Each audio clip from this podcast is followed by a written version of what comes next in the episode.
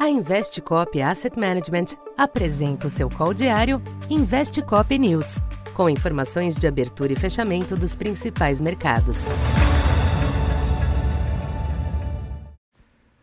Bom dia. Eu sou Silvio Campos Neto, economista da Tendências Consultoria, empresa parceira da Investcop. Hoje, dia 5 de julho, falando um pouco da expectativa para o comportamento dos mercados nesta quarta-feira. Os mercados internacionais iniciam a quarta-feira sob, clima adverso, influenciados por novos sinais de perda de fôlego das grandes economias.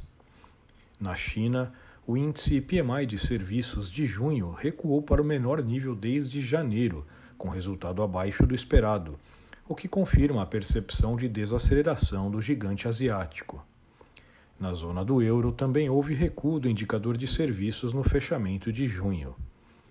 Diante do temor com recessão, a retomada dos negócios em Nova York após o feriado de ontem apresenta queda nos índices futuros das bolsas, o que também é observado nas principais praças europeias.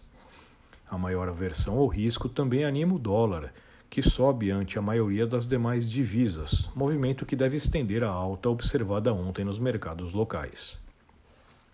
Por outro lado, o pessimismo com a atividade afeta os yields dos treasuries, que cedem nesta abertura.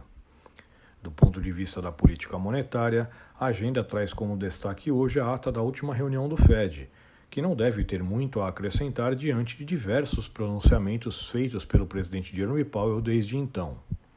Na zona do euro, o PPI de maio aprofundou a deflação, cenário que favorece apostas de apenas mais uma alta dos juros pelo Banco Central Europeu. Entre as commodities, o petróleo Brent se estabiliza após a alta de ontem, na faixa de 76 dólares. Aqui no Brasil, o fator externo fatalmente irá pesar sobre os ativos, em especial câmbio e bolsa, que ainda, não, ainda que não sejam esperados movimentos expressivos. Ontem já tivemos um dia de ajustes, dinâmica que também afetou a curva de juros após uma sequência de quedas intensas. Por aqui, as atenções seguem voltadas para o Congresso, onde o presidente da Câmara tenta votar a reforma tributária ainda nesta semana.